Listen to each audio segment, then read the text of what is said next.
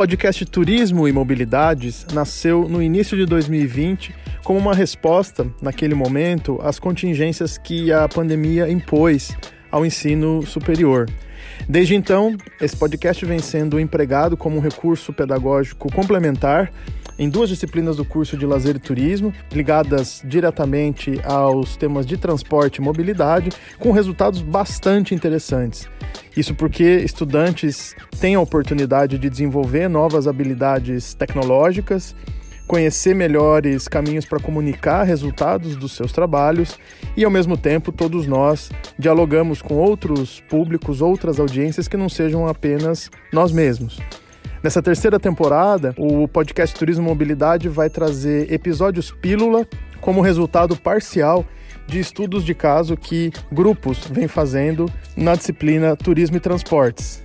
Com isso, a gente segue nessa proposta de dinamizar e organizar os estudos ainda em tempos de pandemia e, portanto, no formato remoto, e ao mesmo tempo vamos nos comunicando com públicos que se interessem ou tenham algum tipo de relação com essas temáticas. Espero que vocês gostem. Peço que vocês difundam esse resultado e esse canal onde vocês acharem interessante. Venham com a gente. Olá, eu sou o Romulo Duarte, monitor da disciplina Turismo e Transportes do Bacharelado em Lazer e Turismo e doutorando pelo Programa de Pós-Graduação em Turismo da ASH USP. No episódio de hoje, as estratégias comerciais das empresas aéreas serão um tema em discussão em especial, serão apresentadas as estratégias adotadas pelas companhias aéreas para lidar com os desafios impostos pela pandemia de Covid-19.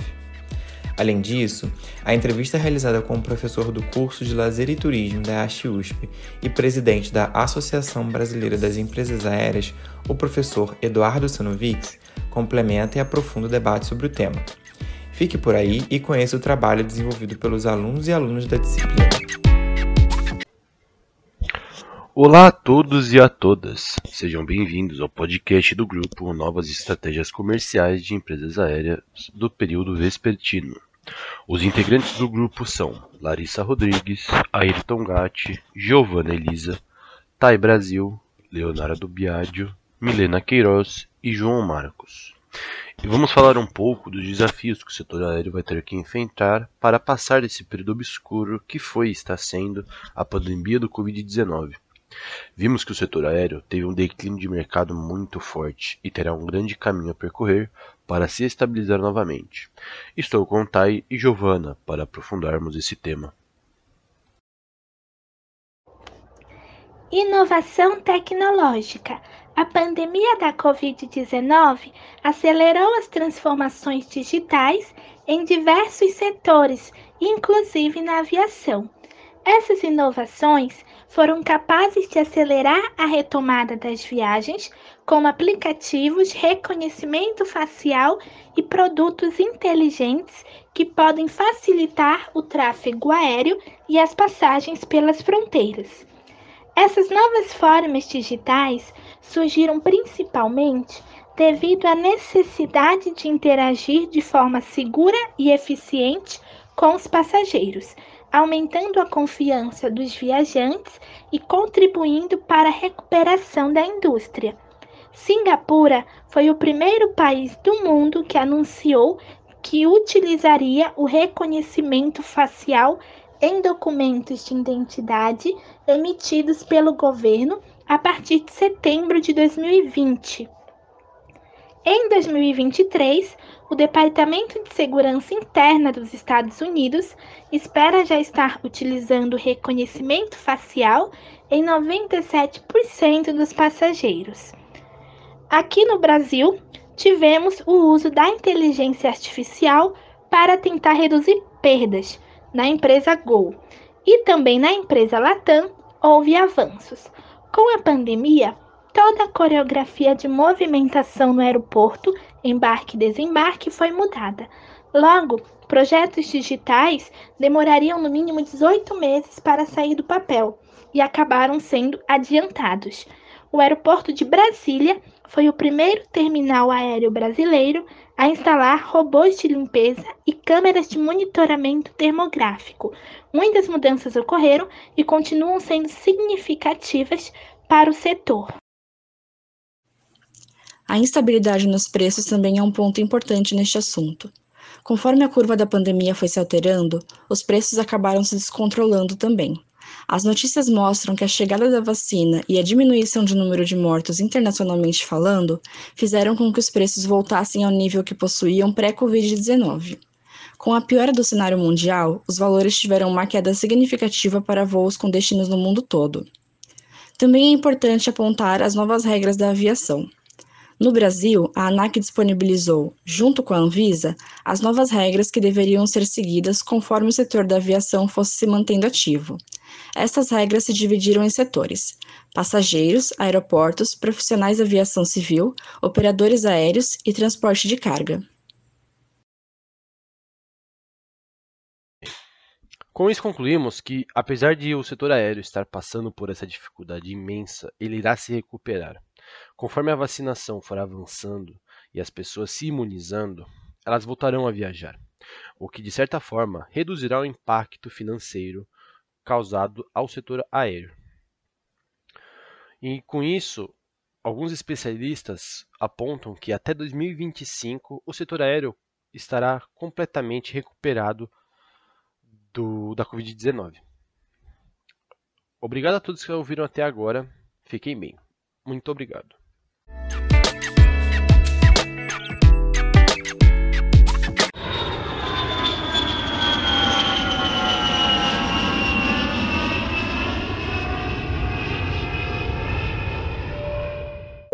Senhoras e senhores passageiros, aqui quem fala é a piloto Giovanna Oliveira, que vai guiar vocês nesse podcast, juntamente com a minha equipe de comissários de bordo, composta por Camila Pellegrini, Karina Nóbrega, Rafael Fleira e Thaís Santos.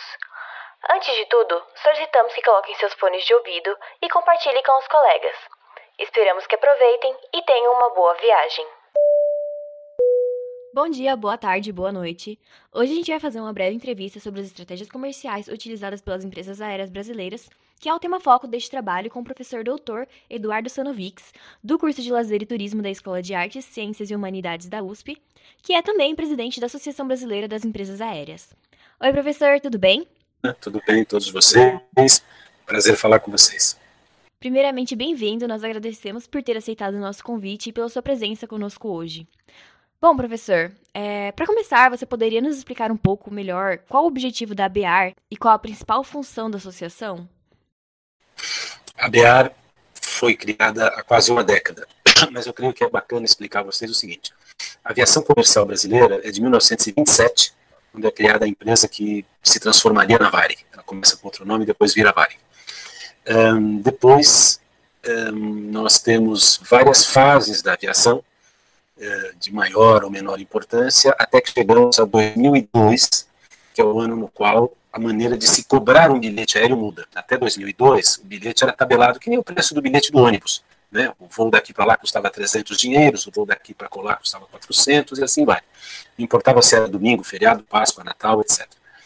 Nos anos 70, a liberdade tarifária, ou seja, o modelo pelo qual você fixa o preço de acordo com a oferta e com a procura livremente, faz promoções como quiser, foi implantado nos Estados Unidos, nos anos 80 na Europa, nos anos 90 na Ásia. Em 2002, o Brasil migra para esse modelo e o preço começa a flutuar. Acontece que em 2003, que é o primeiro ano que esse modelo começa a funcionar, também é o ano em que chega no Brasil, começa no Brasil o governo Lula. Nos 10 anos que se seguiram, de 2003 a 2013, nós tivemos duas coisas importantes: a liberdade tarifária e uh, uma, uma, consequência muito importante das políticas econômicas eh, geradas pelo Lula foi de inclusão e geração de emprego e renda. Moral da história. Em 2002, a aviação vendeu 30 milhões de passagens. No ano de 2002, 30 milhões de pessoas andaram de avião no Brasil, viajaram de avião no Brasil. Há um ticket médio de aproximadamente 900 reais. Então custava 900 reais o bilhete e mais ou menos 30 milhões voaram. Em 2014, 100 milhões de pessoas viajaram de avião e o ticket médio tinha caído para 390. Então, o que acontece? A BEAR é criada quando, no meio disso, 2010, 2011, o volume de gente andando de avião tinha triplicado no Brasil, a tarifa média tinha caído abaixo da metade, e a aviação, que lá nos anos 80, 90, 70, era um assunto de um pequeno extrato da nossa sociedade, uma pequena fração da nossa elite, tinha dado um tema das pessoas do cotidiano. Tá certo? É, antigamente, você para viajar daqui de São Paulo a São Luís do Maranhão, dividia e pagava, dividia no máximo em duas vezes, então você tinha que pagar duas de 390 reais para ir a São Luís. Hoje, você paga metade disso, você paga menos de 400 reais para ir a São Luís, divide em 10. Então, com 10 de 39, você vai e volta de São Luís.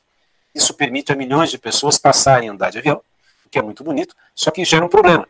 A aviação virando um assunto de todo dia, ela precisava se comunicar, ter uma voz, falar com as pessoas, falar com a mídia, falar com a sociedade, falar com os consumidores, falar com o Congresso Nacional, falar com o governo, falar com os órgãos reguladores. A BEAR é criada em 2011 para cumprir esse papel. Obrigada, professor, pela sua introdução. É, agora a gente vai se aprofundar um pouco mais nas perguntas. Na sua concepção, o que são estratégias comerciais e como elas são importantes para alavancar as vendas das passagens aéreas? Cada empresa aérea tem a sua forma de apresentar os produtos e serviços que vende aos consumidores. E as diferenças entre elas, a maneira em que isso se diferencia, é que torna o mercado interessante, competitivo e faz com que você tome a decisão de comprar o bilhete na empresa A ou B. O que, que diferencia essas estratégias, geralmente? Diferencia, primeiro, acima de tudo, o preço do bilhete. Né? É, esmaga, as pesquisas nos mostram que a esmagadora maioria das pessoas é muito fiel ao bolso. Seja, uma diferença de 15, 20, 25 reais entre o preço de um bilhete e outro para você ir, sei lá, de São Paulo para Brasília, é, te faz optar por uma empresa ou outra. Segunda, o horário do voo, se ele é mais conveniente ou não para você. Terceiro, se o voo é direto ou não. Quarto, se você soma pontos num programa de milhagem e fidelidade. E quinto, eventualmente, os serviços que você pode ter a bordo. Portanto, nesses cinco pontos, as empresas estruturam um conjunto de estratégias para disputar o consumidor. Agradeço novamente. Bem, agora para nossa terceira pergunta. É... Na criação de uma estratégia comercial, quais pontos você acredita que sejam fundamentais para serem levados em consideração? E existe algum estudo que o senhor recomenda para se iniciar um projeto de elaboração das estratégias comerciais? Uhum. Como é que a gente monta um estudo para isso? A primeira coisa é entender o seguinte: em um determinado destino existe, primeiro, capacidade de consumo para a compra de um bilhete aéreo. Então você olha o destino, por exemplo, digamos que a gente quisesse inaugurar um voo para uma cidade como Londrina, no Paraná. Londrina é uma cidade de mais ou menos 400 mil habitantes, eu creio, muito importante, num polo de produção agropecuária no interior do Paraná.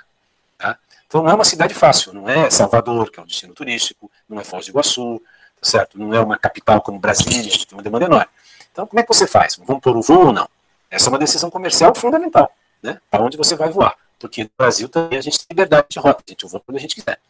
Então, a primeira coisa é entender, bom, essa cidade, vamos olhar como é que ela se comportou nos últimos 15 anos para imaginar como é que ela vai ser nos próximos 15 do ponto de vista econômico. Ou seja, qual é o potencial desse destino. O que está acontecendo lá? Então a gente vai ver, olha, chegaram tantas indústrias, eh, área em volta uma área de agropecuária, os produtos são para exportação, portanto eles estão vendendo em dólar, estão fazendo muito dinheiro, é, olha, o número de faculdades e cursos técnicos cresceu, a gente vê como é que o destino está se comportando. Segunda fase do estudo, como que é a composição de renda da cidade. A renda da cidade está ficando na cidade? Porque tem lugares que você pode ver que a atividade cresce, mas a renda não fica lá, ela vai toda embora porque as empresas não são de lá, o dinheiro acaba indo para a sede. Então você precisa estudar com calma isso. Não basta ter empresa lá, a renda fica. Então, essa é a segunda questão. A renda da cidade está crescendo, a economia local está crescendo. Terceiro, quais são as alternativas de transporte naquela região? Como é que aquela região, região é servida? Tem estrada? Tem trem? Tem acesso marítimo? Como é que você chega, como é que você sai? E qual é, então, a situação de infraestrutura? Quarto ponto para ser estudado é, como que é um, o origem e destino daquela região. Para onde as pessoas de lá precisam ir. Então, por exemplo, Londrina, as pessoas precisam ir para onde? Para Curitiba? Para São Paulo? Para Brasília? Quais são as cidades que conectam por demanda de negócios, de turismo, de visita à família, certo? Né? O próximo é, por que motivo as pessoas de lá viajam? Então as pessoas saem de lá para quê? Para trabalhar? para passear, para visitar a família, para cuidar da saúde, para ir para o exterior. E por fim, é, se eu tiver uma empresa aérea, alguém já está voando para lá? Tem concorrência? Vai ter concorrência? Né? E a conclusão disso é um conjunto de dados e informações que te ajuda a dizer se você pode pôr uma rota, quantas vezes por semana ou eventualmente por dia você pode voar, terceiro, quanto você pode cobrar. Agora, relacionado à pandemia da Covid-19, quais as estratégias você acredita que tenham sido e estão sendo fundamentais para a reestabilização e a retomada das empresas quanto às vendas de passagens aéreas?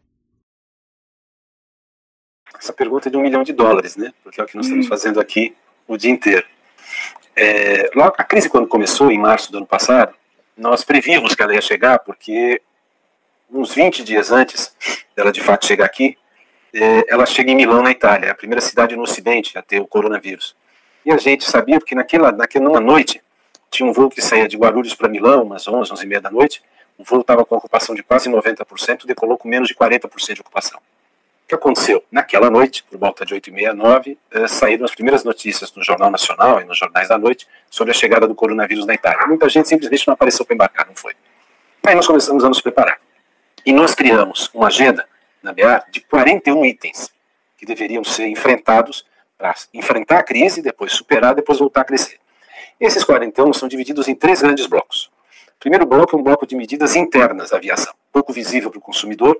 A medida mais importante foi um acordo que nós conduzimos com os 22 sindicatos de trabalhadores eh, ligados à aviação. Piloto, comissário, aeroviário, enfim, pessoal de vários lugares, todos os trabalhadores do setor fizemos um acordo de redução de jornada e salário em troca da estabilidade no emprego.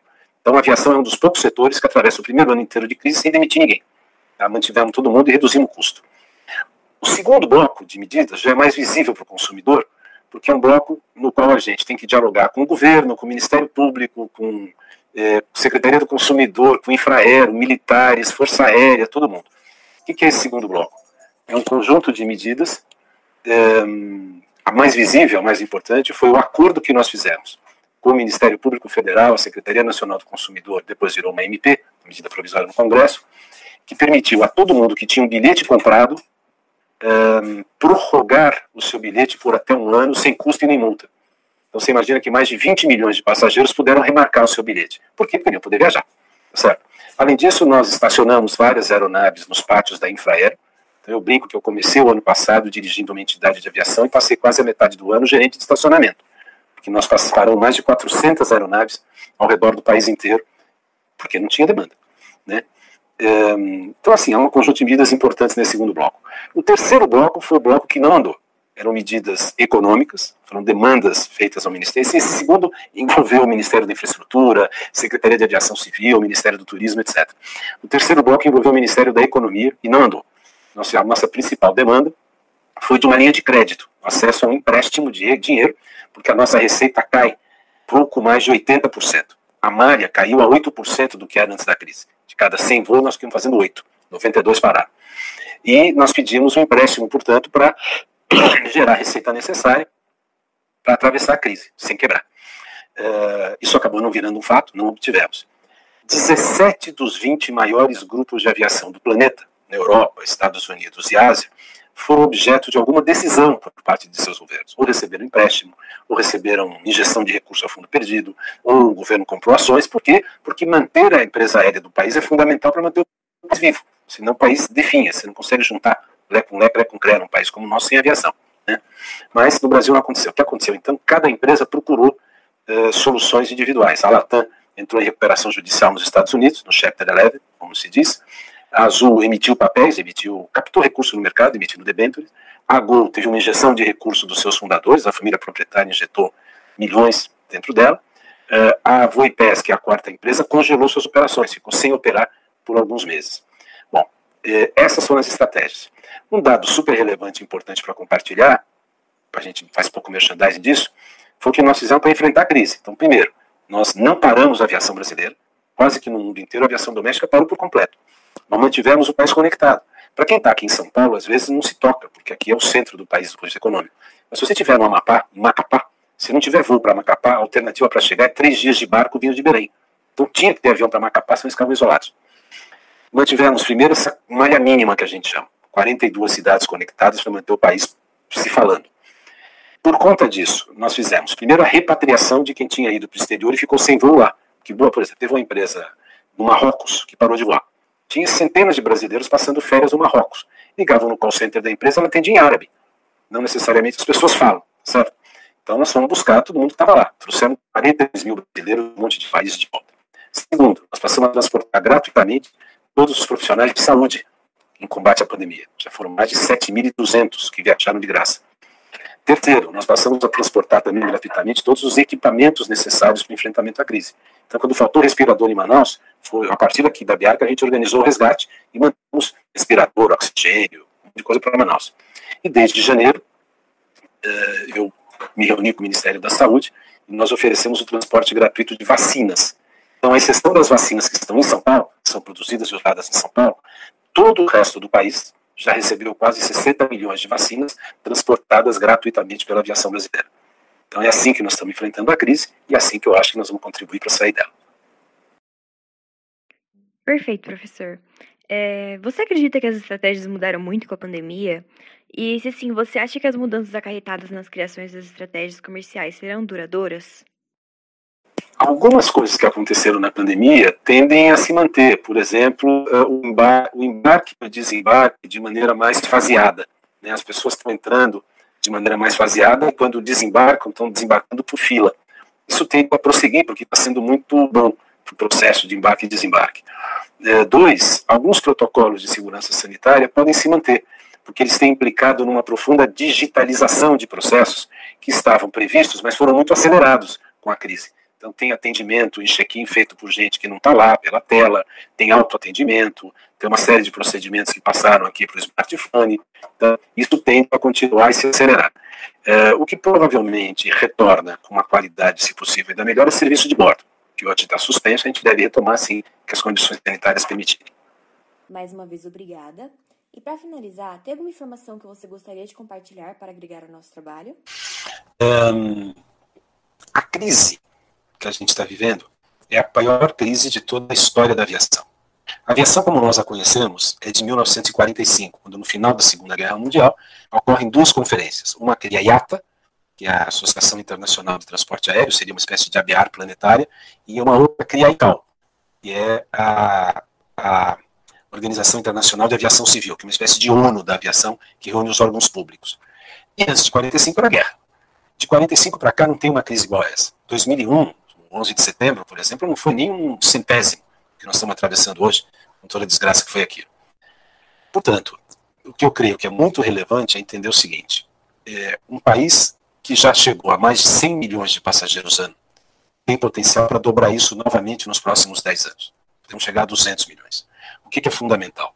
É fundamental que na universidade a gente possa estudar e aprofundar avaliações de como fazer para chegar nesses 200 milhões certo? Entender onde estão os principais problemas da aviação, e o principal na aviação brasileira é a diferença entre o nosso ambiente de trabalho, negócios e custos e o ambiente internacional.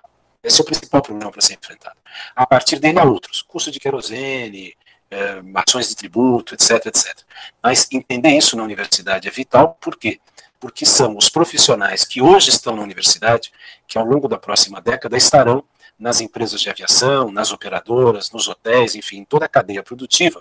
E é fundamental que a qualidade de informação a que tem acesso seja a melhor possível, porque vão ser eles que vão conduzir esse dobrar o número de passageiros.